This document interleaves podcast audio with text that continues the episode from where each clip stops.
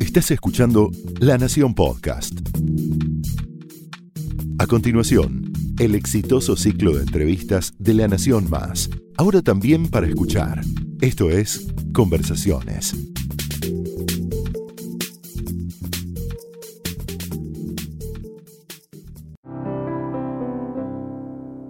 Soy Mariana Arias y hoy voy a conversar con un productor de TV, periodista, escritor, que históricamente ha hecho una de las producciones más importantes del mundo televisivo, como Talento Argentino, Operación Triunfo, las primeras cámaras ocultas de Video Match y también la primera vez en la Argentina de Gran Hermano, eh, ese, ese reality que conmocionó a la televisión en el mundo entero. Además es escritor, eh, hizo pura coincidencia, escribió, ese fue su primer libro, Nominados el segundo y también Los Ojos del Che, que fue su última producción en literatura.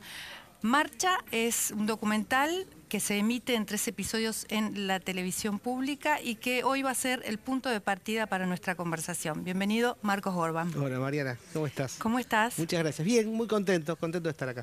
Muchas gracias por estar. Placer. Tus padres, Marcos, eh, militaban en la izquierda y abrían su casa de Banfield a todo el mundo. Ah, leíste los ojos del Che. y, bueno, ¿cómo, fueron, ¿cómo fueron esos primeros valores que te fueron inculcando que tenían que ver con, con esa ideología? Política también, ¿no? Claro. haces referencia, digamos, a una historia que yo cuento en mi último libro, Los Ojos del Che, que la primera frase del libro es, yo fui comunista, ya no lo soy. Hay un montón de razones por las cuales yo puedo contar y explicar por qué ya no soy, no tengo la ideología comunista, pero sí nací en una casa de militantes comunistas. Mi viejo murió hace ya, va a ser 30 años el año que viene.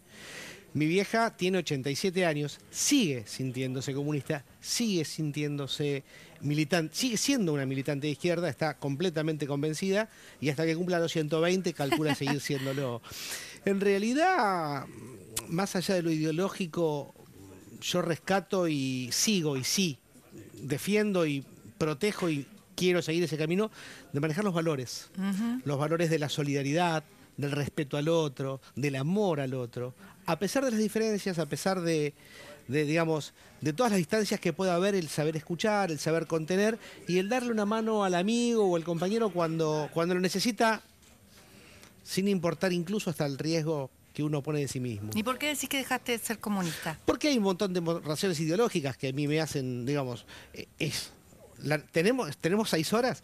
No, digo, pero por ejemplo, eh, siento, no, pero siento que, digamos, el ideal de, lo, de, la sociedad, yo creo que el ideal de la sociedad que se quería construir o que queríamos construir no fue posible. Mm. Creo que los métodos de producción eh, que se intentaron implementar eh, no, no digamos que el sistema de producción que se quiso implementar no pudo servir para producir tanto como para repartir como se soñaba. Había un ideal de producir más para repartir y para que todos tuvieran.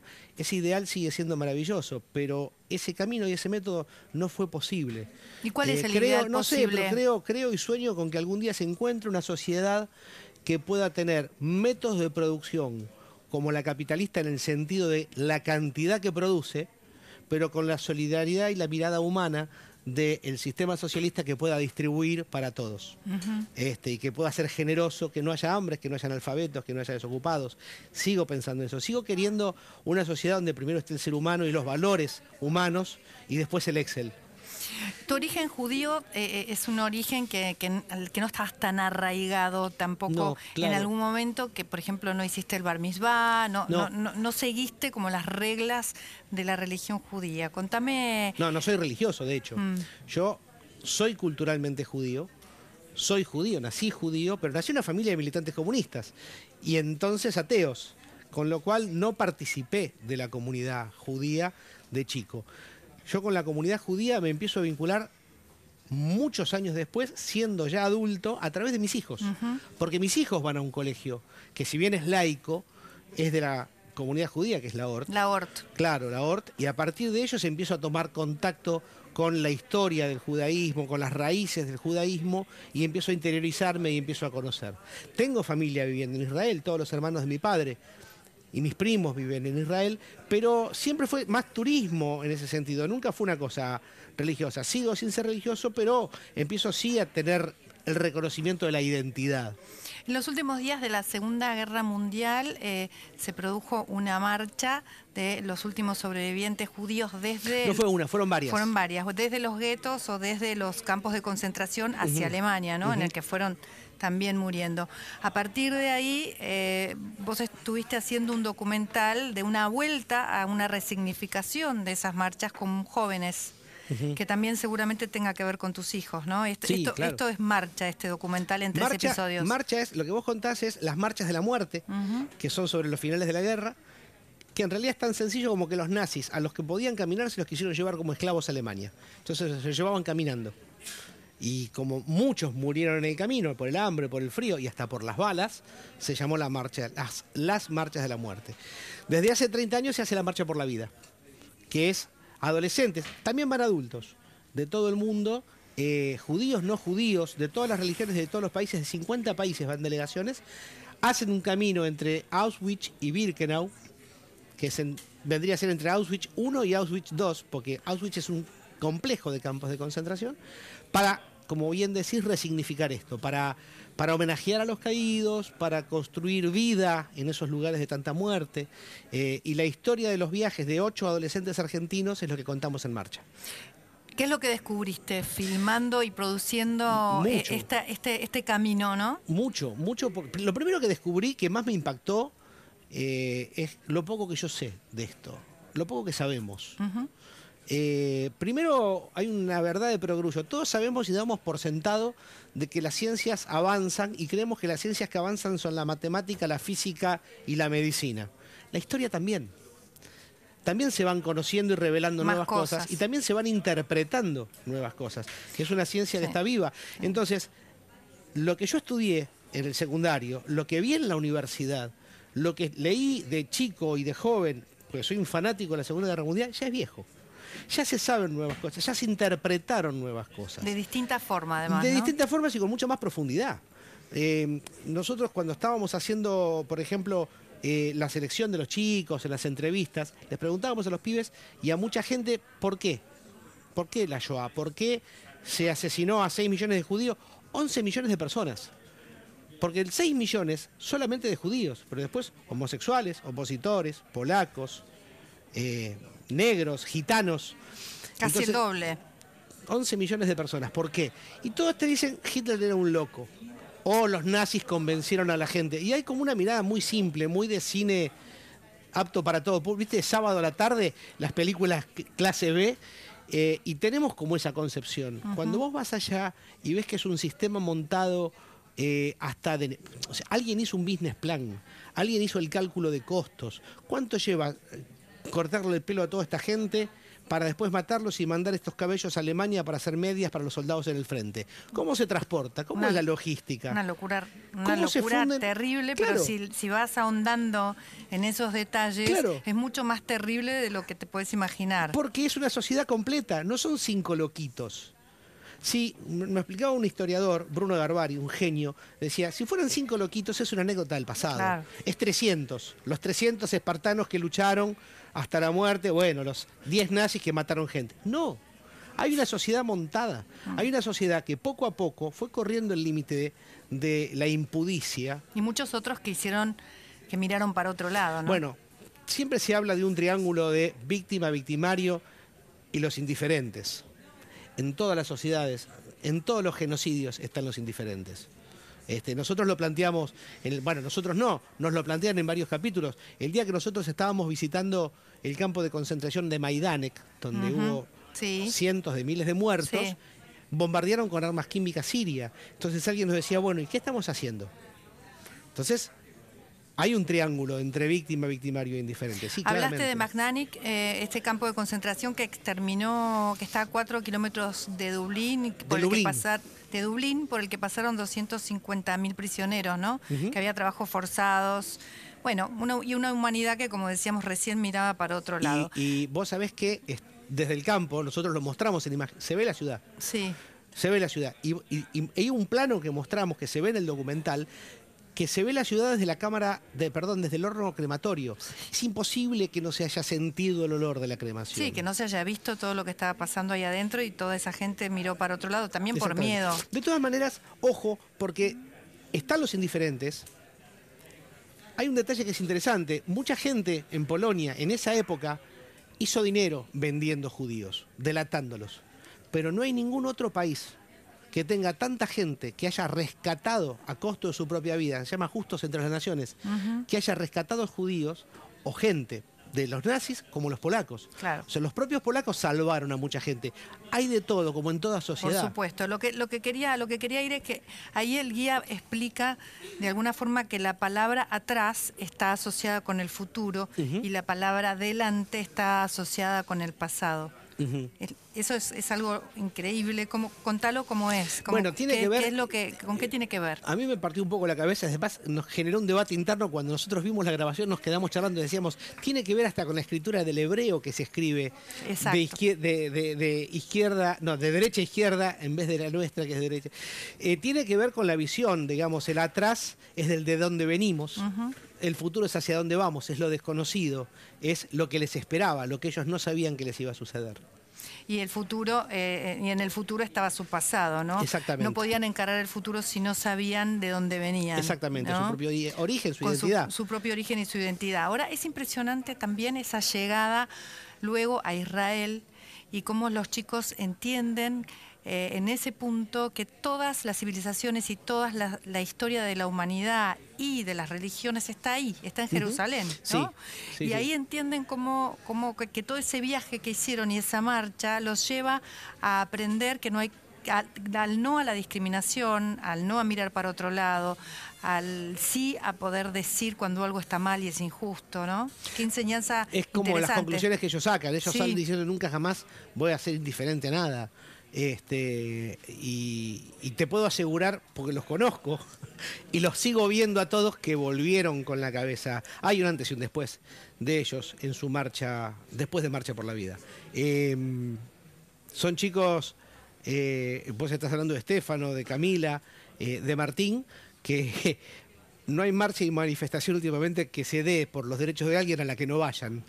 Este, porque tiene que ver con, con un compromiso de ellos hacia la humanidad que ellos toman. Este, otros chicos lo agarraron por otro lado, cada uno fue teniendo su propia búsqueda dentro del viaje. Eh, hay chicos que sienten encontrarse, por ejemplo, con sus orígenes polacos, de familia, de parte de su familia que fue asesinada por los nazis.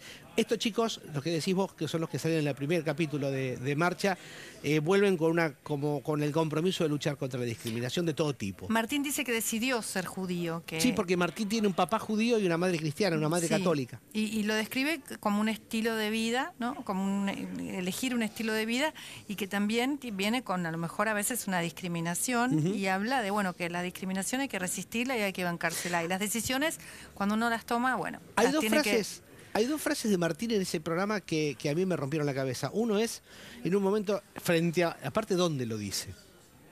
Lo dice en Maidanek, frente a un mausoleo donde los vecinos recolectaron 7 toneladas de cenizas humanas.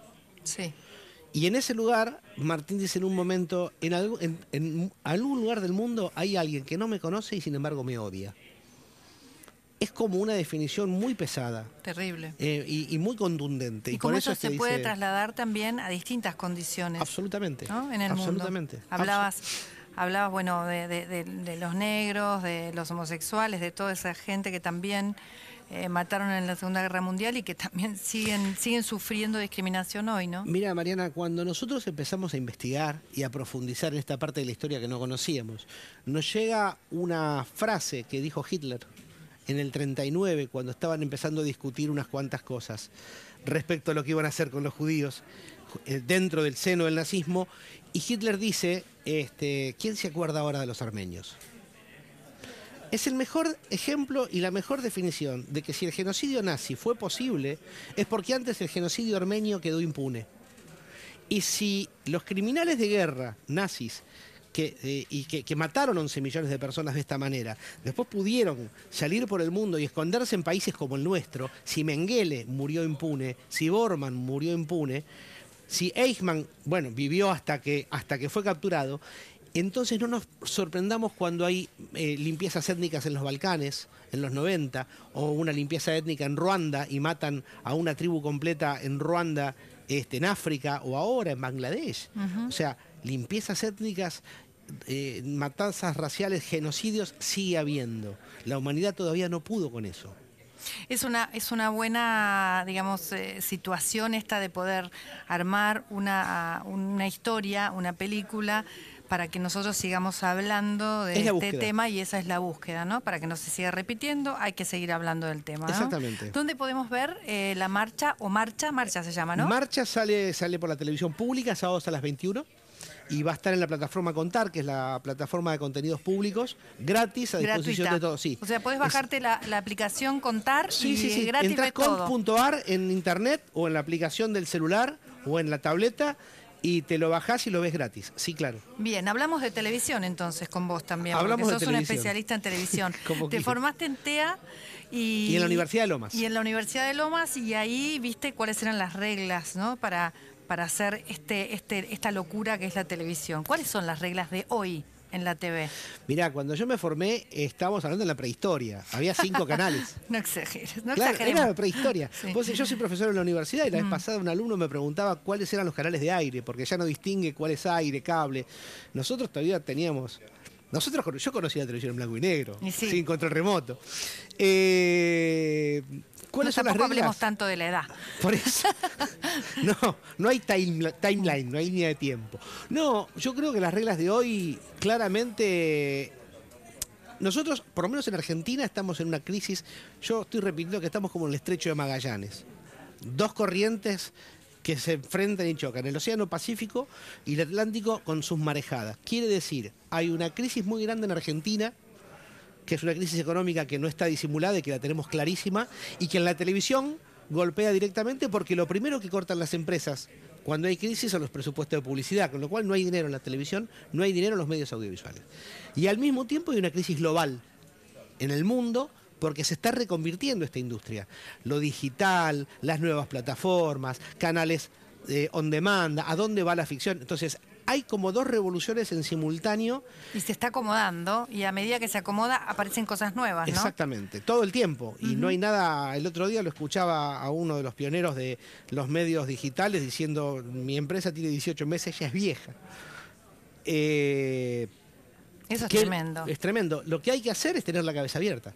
Lo que hay que hacer es estar preparado al cambio, es entender el cambio. Y lo que yo creo que es fundamental. Primero, hoy creo que hay dos desafíos. O un desafío viejo, que es más nuevo que nunca, y un desafío nuevo, que es la gran pregunta, que son, el primero, el nuevo, que es cómo monetizar el caos. Mm. ¿Cómo hacer para que esta industria se convierta en industria y la gente que trabaja de esto pueda ganar dinero y pueda sostener a sus familias. Que no sea, que digamos que toda esta revolución no sea una máquina de expulsar gente este, y pueda entrar, entrar de alguna manera dentro de las reglas donde la gente trabaja por esto. Es una crisis grandísima esa. Ya hoy por escribir libros no se gana dinero, por los docentes no ganan dinero. O sea, hay un montón de cosas que tienen que ver con lo cultural y con lo educativo que no generan dinero y eso es dramático. También es una crisis de, cambio de las nuevas tecnologías. Absolutamente. Porque la educación también tiene que cambiar. Absolutamente, claro. La educación, lo cultural, la literatura, o sea, eh, todos los escritores trabajan de otra cosa. Y después, por otro lado, uniendo la lo que es lo más viejo de todo, pero que es más nuevo que nunca, se trata de contar historias.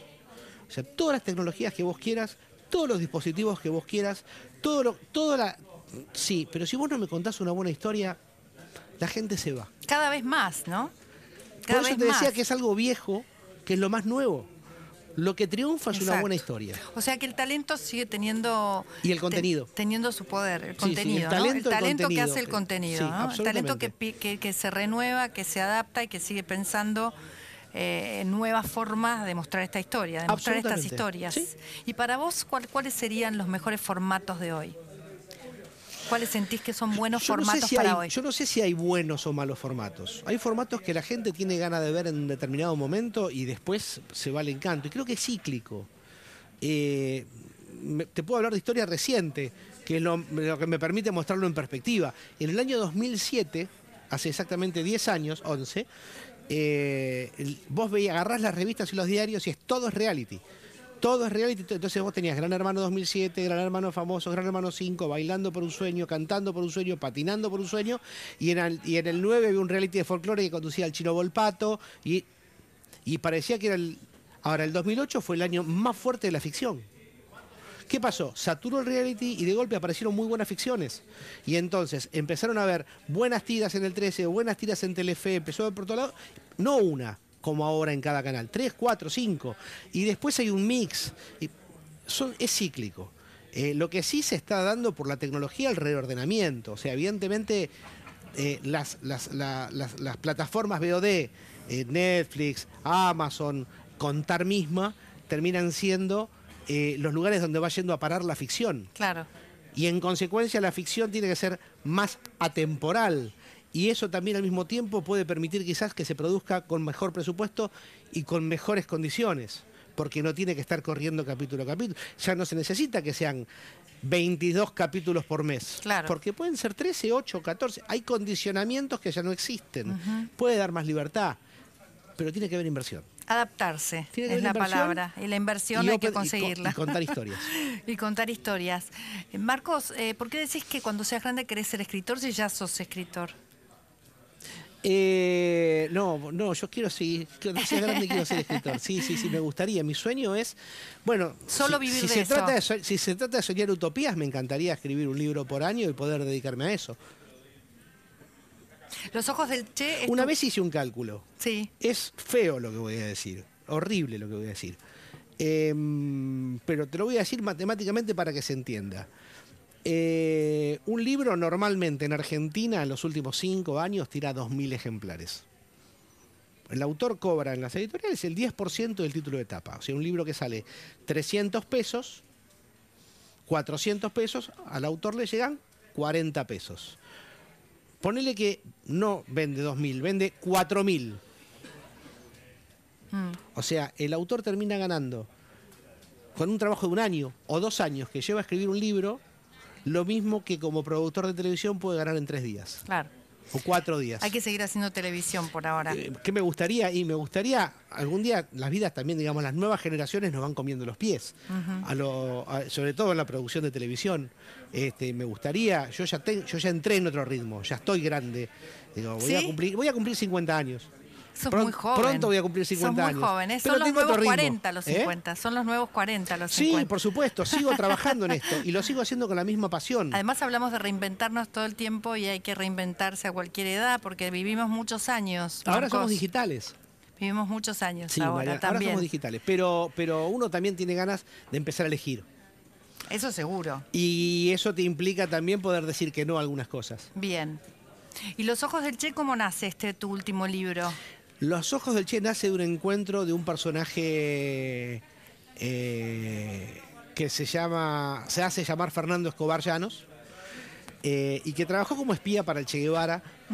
este, yo encuentro su historia en un libro de Alberto Nadra, viejo dirigente del PC. Eh, si me llega a escuchar decirle viejo me mata, pero bueno.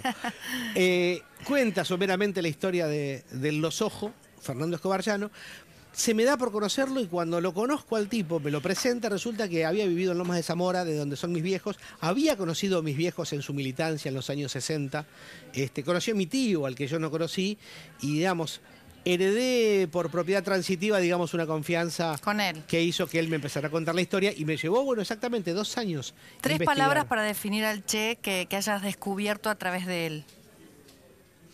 Él me hablaba de un Che con enormes valores humanos, que no es un secreto para nadie, muy descuidado, entre comillas, de lo personal, eh, en el sentido de que era un tipo desprendido, un tipo que no tenía... eh, eh, no le importaba mucho lo que podía tener o no tener y que era desprendido en el sentido de que podía estar laburando tres días seguidos sin bañarse y apenas comiendo, siempre y cuando tuviese un cigarro y tomando café. este, desde ese lugar. Eh, un tipo muy apasionado, con grandes malos humores, este, pero capaz de entregarse. de la manera como se entregó. ¿Cuál es tu próxima historia? Estoy terminando una investigación picante, hermosa, que para mí me llega más al corazón, que no tiene que ver con los ojos del Che, ¿Un adelanto? pero tiene que ver con alguno de los personajes, con uno de los personajes que apareció ahí que se desprendió de una de esas historias. ¿TV o, o escritura o, Eh, o libro? El que te estoy contando es el libro. Ah, es un libro. Sí, sí, sí, sí, sí. No, en televisión estamos produciendo, yo somos un equipo en Sinapsis, Sinapsis Producción, que es una productora, mi productora. Estamos armando un par de proyectos. Acabamos de ganar un concurso eh, del Inca, donde vamos a contar historias de los nuevos géneros, hablando de lo nuevo de todo este de todo este desafío del siglo, de, de la generación 3.0 que hablamos hoy, este, vamos a hacer una serie de cuatro capítulos para encuentros sobre los nuevos géneros este, y las nuevas maneras de entender la masculinidad, la feminidad, etcétera. Por un lado. Y por otro lado es este libro. Bueno, muchas gracias Marcos No, por por haber favor. estado aquí en Conversaciones. Gracias a vos, Mariana. Gracias Marcos. Gorban pasó por Conversaciones aquí en La Nación.